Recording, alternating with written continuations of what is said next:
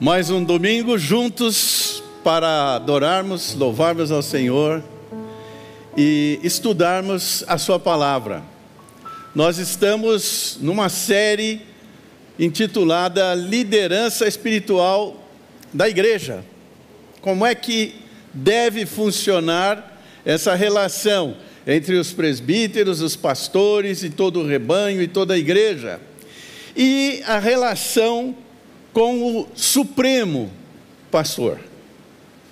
Uma das vezes eu estava andando pelo corredor, e não foram poucas vezes, mas uma pessoa disse: Olha, eu estou frequentando a borda aqui já há alguns meses. Você pode me falar quem é o pastor dessa igreja? Aí eu disse para ela: O pastor é Jesus Cristo ele é o supremo pastor. Não, não, não, mas não é isso. Eu sei o que ela queria dizer. Quem é o ícone dessa igreja? Quem é, em algumas comunidades, é chamado de sênior. Em outras comunidades, o titular, porque tem alguns reservas.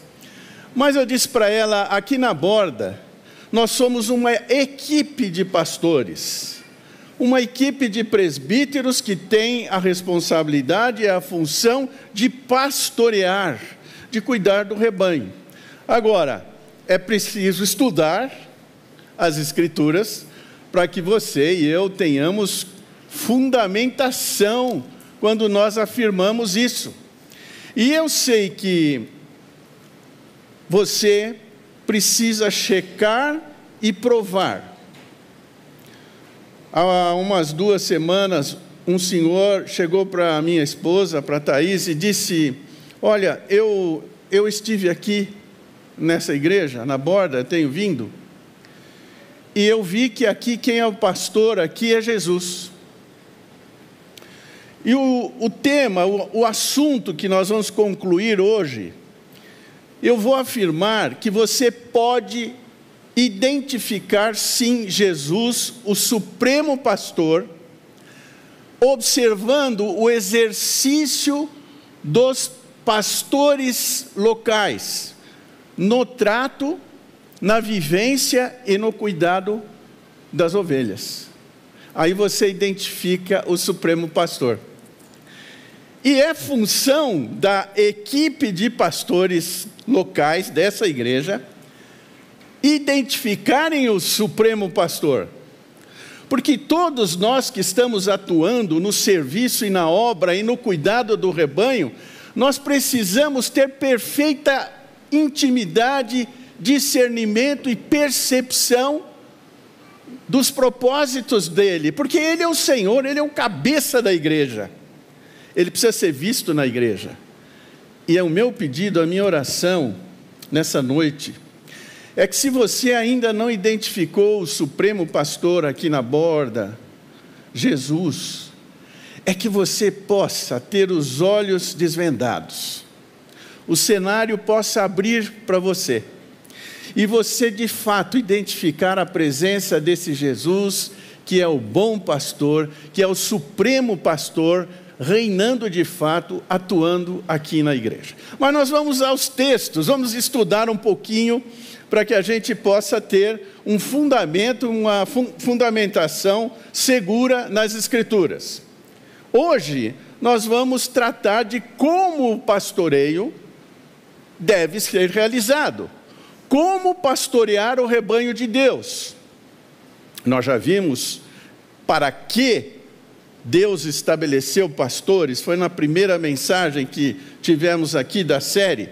Depois nós vimos as qualificações desses pastores, desses presbíteros no exercício do cuidado do rebanho. E hoje nós vamos olhar como isso deve ser feito no contexto da igreja. Então, eu quero que vocês acompanhem comigo. Você pode clicar aí no seu celular ou abrir a sua Bíblia e acompanhar comigo esse texto de 1 Pedro capítulo 5, versículos de 1 até versículo 4.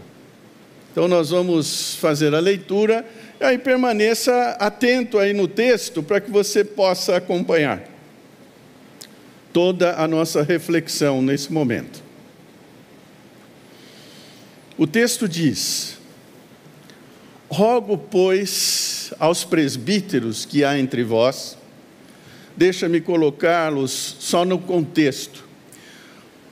Pedro está escrevendo para as igrejas que estavam, se você olhar o capítulo 1, nos primeiros, primeiro versículo, na região antiga chamada Ponto, Galácia, Capadócia e Ásia, e Bitínia também.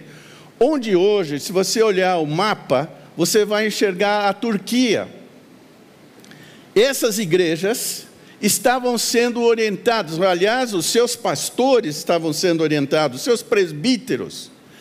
E o clima, a vivência, se você estudar esta carta, essa primeira carta de Pedro, você vai ver que era uma igreja fortemente perseguida. Lutas, pessoas sofrendo perseguição, alguns sendo martirizados, outros que se convertiam e a família expulsava de casa, outras pessoas perdiam seus empregos. Era, um, era uma luta muito grande. E então Pedro escreve para essas igrejas, para os líderes dessa igreja, dessa igreja e fala com eles. rogo aos presbíteros que pastoreiem, que cuidem. Eu, e ele se identifica aí no texto, nos sofrimentos de Cristo e coparticipante da glória que há de ser revelada, apontando não só para o que ele passou ali nos dias, no primeiro século, enquanto Jesus aqui estava, como também a revelação que haveria e haverá de vir em glória que vai ser revelada para todos nós. Ele diz: Pastoreai o rebanho de Deus que há entre vós, não por constrangimento, mas espontaneamente. Agora eu vou chamar a sua atenção, enquanto você estiver lendo esse texto, você vai observar três antíteses ou seja, três contrastes. E a, o ensino aqui do apóstolo de Pedro é para que a gente observe como não fazer e depois como fazer. Então, ah, fica muito fácil para a gente discernir isso. Então, ele diz: a primeira antítese é não constrangido, não por constrangimento, mas espontaneamente, como Deus quer. E a segunda, nem por sorte da ganância, mas de boa vontade. Nem como dominadores dos que vos foram confiados, antes tornando-vos modelos do rebanho. Veja que interessante. Os presbíteros daquela igreja, daquelas igrejas e dessa igreja também, não estão sem prestar contas. Versículo 4: Logo que o Supremo Pastor se manifestar, ele se manifestará fisicamente no nosso meio na sua segunda vinda. Recebereis a imarcessível coroa da glória. Ele está apontando para duas verdades. O Supremo Pastor há de se revelar fisicamente. E ele vai galardoar, ele vai recompensar aqueles que estiverem exercendo esse papel. Então hoje eu quero deixar claro que o exercício do pastoreio, a maneira de fazer isso, tem que ser e deve ser como Deus quer não pode ser algo nosso, humano, porque a igreja é dele. Ele estabeleceu a igreja. Ele constituiu o Supremo como cabeça, que todos nós devemos estar sensíveis a Ele. Então, nós precisamos fazer como Ele quer.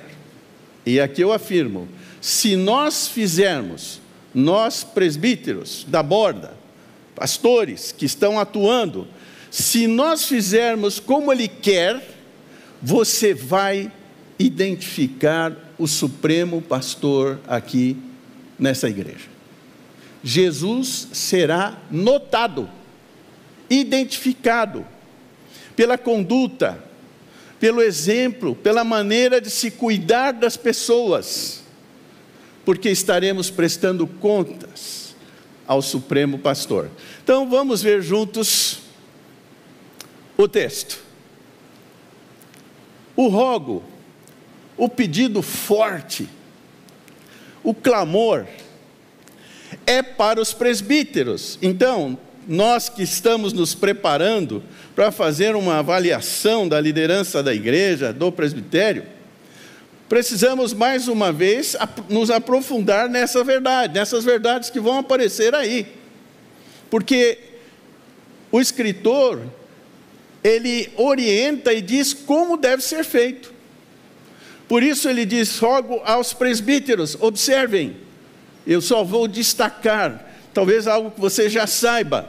Ele está falando de uma equipe, de um grupo de homens que você sabe, qualificados, separados pelo Espírito Santo, para fazer esse trabalho de cuidado das ovelhas e cuidado do rebanho. Você vai observar que o surgimento dos presbíteros, que também é outra coisa que você já sabe, só recapitulando, que essa palavra significa ancião, aquele que é mais experiente. Nós não vamos notificar aqui a idade, mas alguém que é experiente. Pode ter, não vou falar que ele tem 100 anos, eu estou chegando quase lá, mas 40, 45, ele já teve família, ele tem uma experiência de vida, ele já conhece mais a, a palavra porque estudou, são alguns mais novos, outros mais velhos. Não é só pelo cabelo branco, mas pela maturidade dessas pessoas, assim eles vão exercer o trabalho. Mas observem, a igreja sofrendo, e hoje não é diferente, a igreja vive grandes dramas, momentos difíceis, os dias são difíceis. A igreja sofre hoje também pressões de todo tipo. E essa igreja, ela precisa ser cuidada, ela precisa ser pastoreada. E o meio que Deus estabeleceu é estabelecendo, criando, separando presbíteros, os mais experientes, cuidando do rebanho. E nós vamos ver aqui como que isso deve ser feito.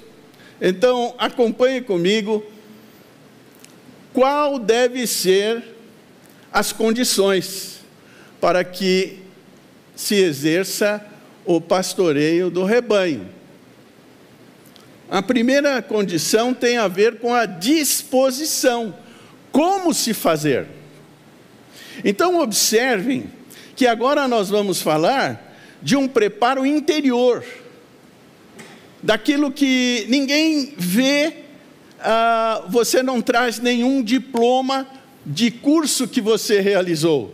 Você pode ter concluído um seminário, cinco anos, pode ter feito mestrado, doutorado. Eh, isso não tem a ver com essa condição que o texto vai mostrar. Por quê? Tem a ver com o interior do presbítero. Então, qual é a disposição que ele tem no realizar este serviço? A segunda condição, a motivação que ele tem para exercer esse ministério. E o terceiro, a estratégia para realizar o ministério. Não é qualquer estratégia. Você vai ver que Deus disse qual deve ser ou deveria ser a estratégia para exercer o cuidado do rebanho. E tudo isso vai nos ajudar, a partir da semana que vem, a avaliar, avaliarmos a liderança dessa igreja. E outros que não estão na liderança, amanhã ou depois aqui estarão. Vocês sabem como nós temos andado, já tivemos sete presbíteros, hoje nós somos em cinco, mas tudo passa sempre por esta avaliação, que tem a ver com as condições, tem a ver com as qualificações e também tem a ver com a disponibilidade que as pessoas têm ou deixam de ter no momento. Então vamos olhar a primeira condição, que é a disposição que está expressa nessa primeira antítese aí. Pastoreai o rebanho de Deus, não por constrangimento, meus amados irmãos, como isso é sério, mas espontaneamente. Líder nenhum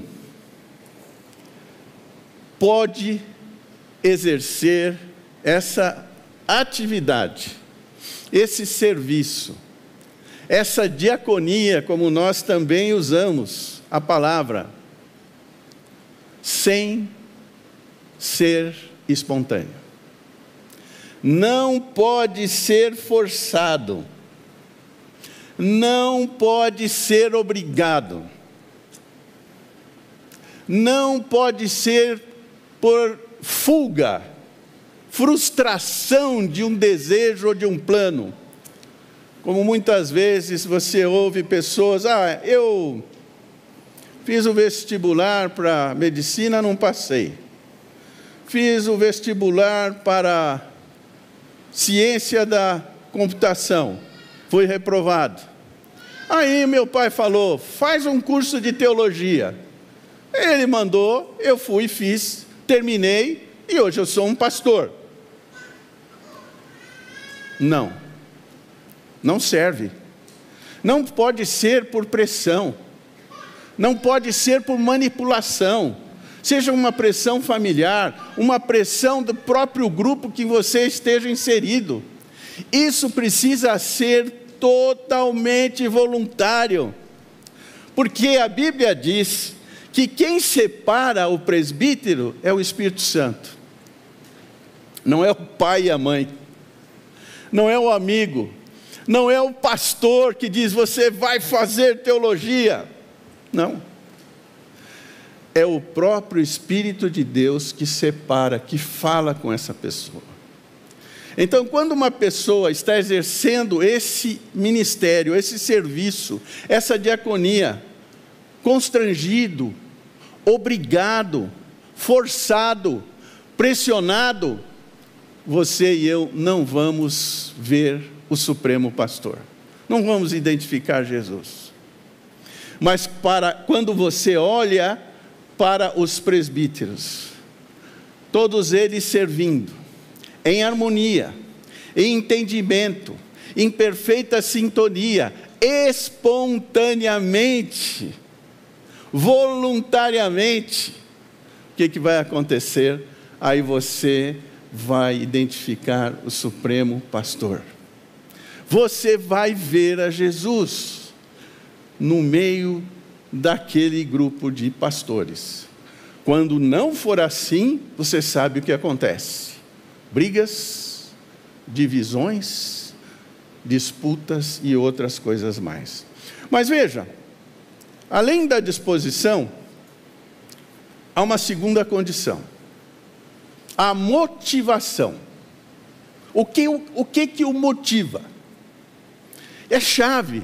E vocês estão observando que essas condições você não adquire num treinamento fora, num curso que você faça.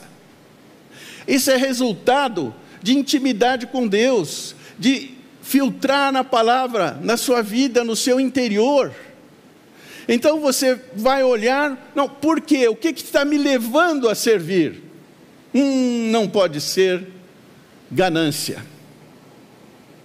Não pode ser um desejo vil, vazio, terreno, avidez pelo lucro, pelo resultado. E você sabe que já no primeiro século haviam líderes que estavam buscando o serviço, a proclamação da palavra, visando lucro, se enriquecer. Hoje, graças a Deus, nós não temos isso no nosso meio, no nossos tempos, certo? Certo ou errado? Que vergonha. O noticiário trazendo, por vezes, não poucas, os líderes chamados espirituais das igrejas correndo atrás do lucro. Isso não pode fazer parte daquele que serve no presbitério. Você já viu um, do, um pastor sair de uma igreja grande, bem-sucedida, forte, rica, que dá para ele dois carros, um para ele e outro para a esposa, paga gasolina, é um terno por semana para ele usar, diferente na igreja. Ele tem tudo. Você já viu esse pastor sair e ir para uma igrejinha de 40 pessoas, onde ele tem que trabalhar parte do dia para tirar o seu sustento? Não é isso que ocorre. O candidato sai da igrejinha menor, dá um salto, já procura outra maior e vai para outra maior, porque ele tem mais resultados. Então, as motivações erradas, elas não nos dão a condição de cuidar do rebanho. E eu vou dizer mais: você percebe isso quando um presbítero ou um pastor ele está com a motivação errada. Quando ele quer ser o primeiro, ele quer ser o ícone, o que manda, o que fala mais alto. Pronto. Que motivação perversa. O domínio sobre os outros. Só tem que ser feito como eu quero eu sou o anjo desta igreja. Heresia. Não existe isso na Escritura. Primeiro, somos um grupo de líderes que devemos nos submeter uns aos outros no exercício do ministério. O exercício deve ser não por ganância, mas prontamente, boa vontade.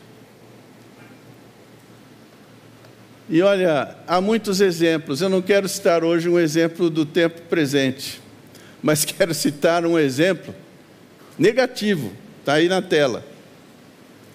Já ouviram falar desse irmão, chamado de irmão Diótrefes? Você vai conhecê-lo, eu vou apresentar. João, na terceira carta, olha o que ele diz.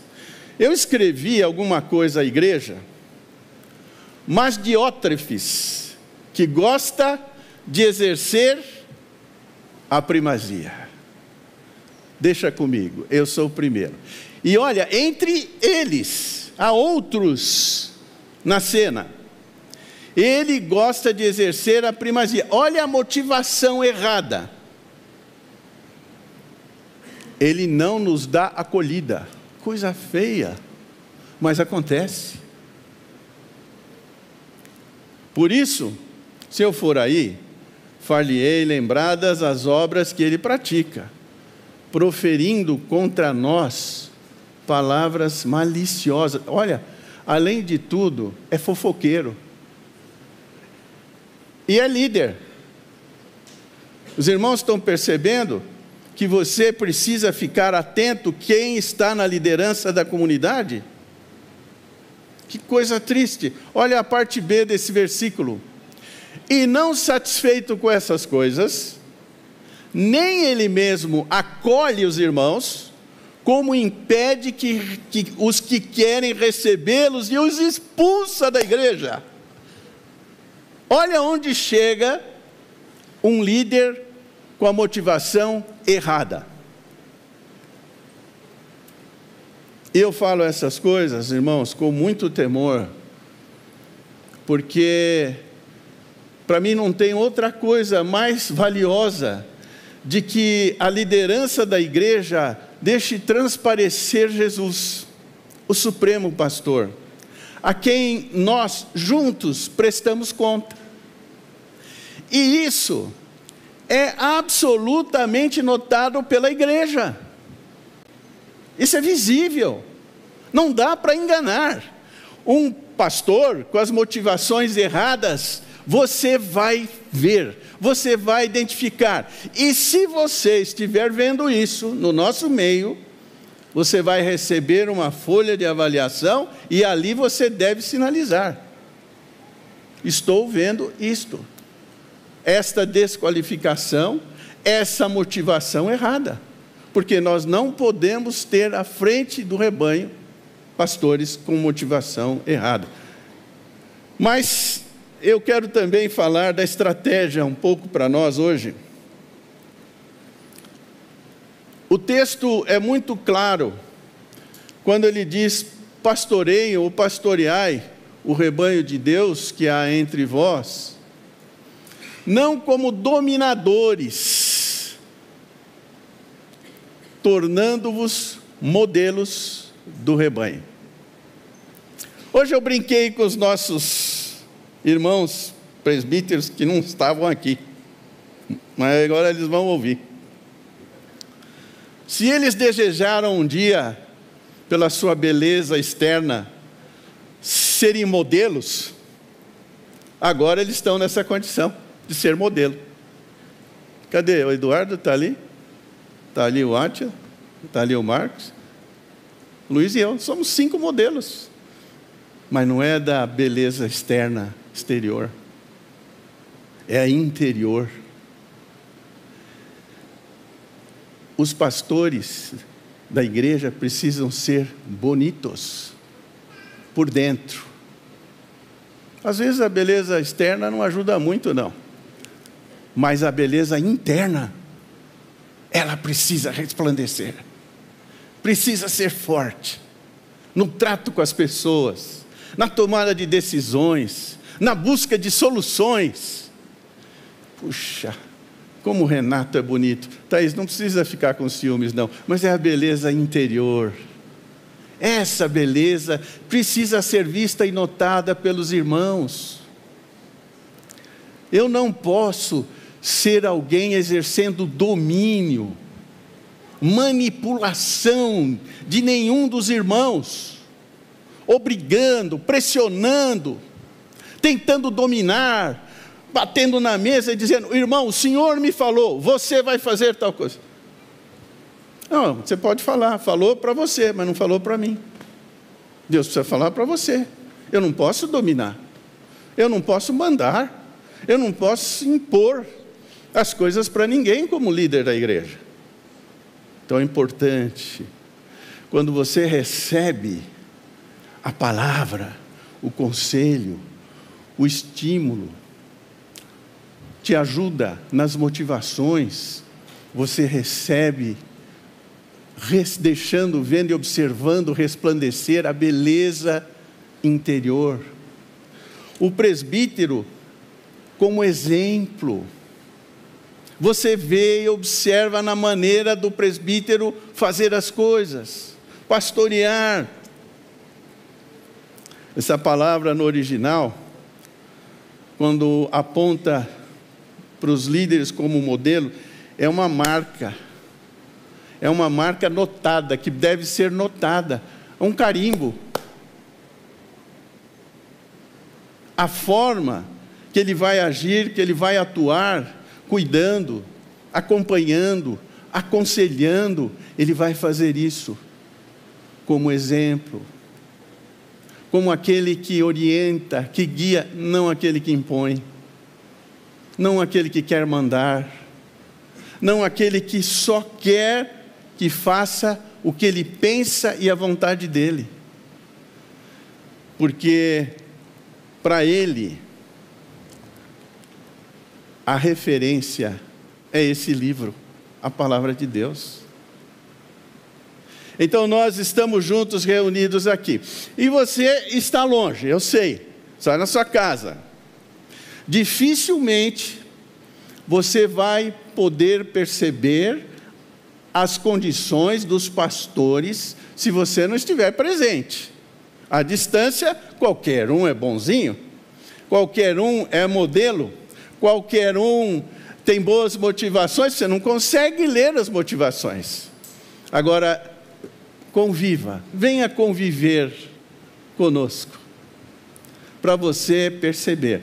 Aliás, você sabe como a borda tem funcionado e os recursos que ela tem usado para evitar que tenhamos pastores ou presbíteros exercendo essa função sem as condições necessárias, com motivação errada, sem disposição, com a estratégia equivocada. Você sabe como nós agimos. Os mais antigos aqui, eu não sei onde estão os dinossauros da borda aqui. Lá atrás, 2000, quando eu cheguei aqui, oh, Renato, que bom, você chegou, vamos agora impor as mãos, você é o nosso pastor. Eu falei, não.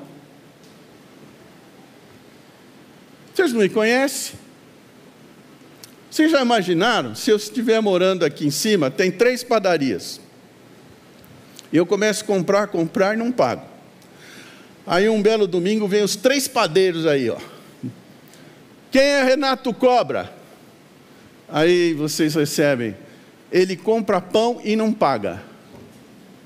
Então, mas ele é, é presbítero da igreja, é pastor da igreja.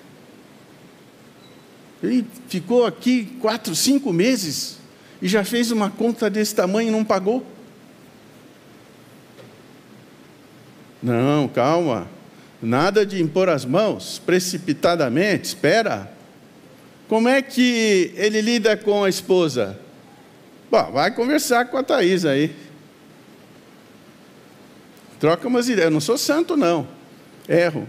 Mas pergunto se eu não peço perdão às vezes que eu erro, se eu não procuro melhorar, se eu não peço para ela me ajudar. É diferente.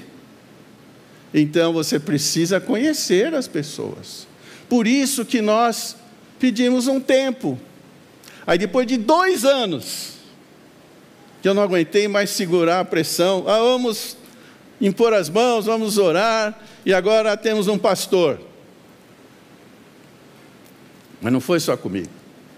Vocês lembram quando o Atila chegou aqui? Até eu brinquei com o Reginaldo hoje. Reginaldo, conhece alguém que leva Deus a sério, que estuda a palavra, que. Eu conheço. Quem? Ah, o Atila. Ah, mas onde ele está? Ah, está lá em Santos. Ele está lá, dando aula no seminário. Marca um, um almoço lá e nós vamos lá. Fomos. Depois desci com o Luiz Antônio, tivemos segunda conversa e como é que eu vou levar o Átila para São Bernardo? Nós não podemos contratar, não é assim que nós funcionamos. Vamos separar dinheiro, pagar e ele vem. Aí descobri que ele dava aula de grego, conhecia línguas originais. Pum, já sei. Luiz, vamos arranjar 20 alunos de grego. Thaís, você é a primeira, eu sou o segundo, Luiz é o terceiro, Rosaura a quarta, e vamos juntando. 20, os 20 primeiros. Aí ele começou a vir. Uma vez por mês, acho que era. Vinha, mas ficava, conhecia as reuniões, participava, conhecia os outros irmãos, os irmãos iam conhecendo, começou a participar. Dois anos, dois anos, irmãos. Depois de dois anos, o Senhor confirmou no coração dele e no coração da igreja. Não foi diferente com Eduardo também. Não foi diferente com Luiz Antônio e com o Marcos. Eles estavam aqui no nosso meio, servindo. E a igreja os reconheceu. Homens separados pelo Espírito para servir. Pronto. Assim você tem uma liderança. Agora, não é garantia, porque os pastores erram também, eles são humanos, pecam. E a Bíblia mostra, nós não vamos estudar aqui agora, que há pastores reincidindo no pecado. E esses pastores que reincidem no pecado precisam ser corrigidos, repreendidos. Aí depois você estuda as cartas pastorais, primeira carta de Timóteo, que você vai é, entender todo esse processo. Então nós precisamos, estão entendendo por que, que nós vamos fazer avaliação? Por isso, para que a igreja reaja, que a igreja participe, para que a igreja fale, para que a igreja se manifeste, para ver como é que, se existe algum ponto que precisa ser ajustado, melhorado.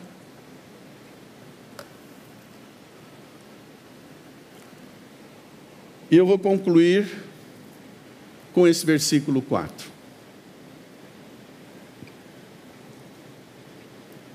A manifestação do Supremo Pastor é uma promessa, é uma realidade. Jesus voltará, ele virá. Mas observem que há uma premiação, há um galardão para aquelas pessoas que estão se dedicando, que estão abrindo mão muitas coisas para o serviço. Nós sempre falamos nas nossas reuniões do presbitério, sempre lembramos que a gente, nós precisamos estar vazios de nós mesmos. Precisamos aprender a abrir mão. Nem sempre a nossa vontade, nem sempre nós vamos ter a melhor palavra, a melhor decisão.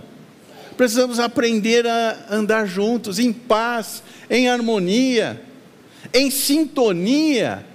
Quando isso acontece, o Supremo Pastor é identificado já no seio da igreja. Jesus é visto. Mas quando isso não acontece, as motivações estão erradas.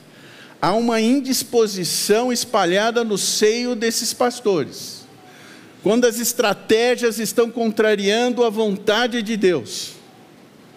Irmãos, a igreja se divide. A igreja definha a igreja sofre. Por isso, como disse o Edmur, clamemos ao Senhor, porque Ele, somente Ele, pode nos guardar, nos fortalecer, nos capacitar a andar vazios de nós mesmos, cheios do Espírito Santo, transbordando do Espírito Santo, servindo com alegria, com encanto, com empolgação quando o Senhor está agindo e nós estamos fazendo como Ele quer. O ministério na liderança da igreja precisa ser feito conforme a vontade e o desejo do nosso grande Deus. Vamos terminar orando ao Senhor. O momento que eu quero dar para você falar com Deus. Pedir que Ele ajude você a olhar a igreja de fato como, como ela é, como ela foi concebida por Deus e revelada nas Escrituras. Ó oh Deus, eu clamo e peço que o Senhor nos ajude a entender isso a perceber aquilo que vem do Senhor e não as, aquilo que vem de qualquer homem. Por isso, a Deus, minha oração, meu pedido é que o Senhor fale com todos nós, que o Senhor vivifique o nosso povo, que o Senhor alegre o nosso povo com as revelações da tua palavra, com o ensino da Bíblia com a referência que nós temos ensinado, explicado aqui, reunião após reunião. Pelos grupos, as classes que têm se reunido todos os domingos pela manhã, que o entendimento da tua palavra seja algo encarnado em nós, filtrados por nós, é que nós possamos de fato viver essa igreja que é do Senhor e que nós nos submetemos ao teu governo, à tua direção. Obrigado, Senhor, mais uma vez. Em nome de Jesus. Amém.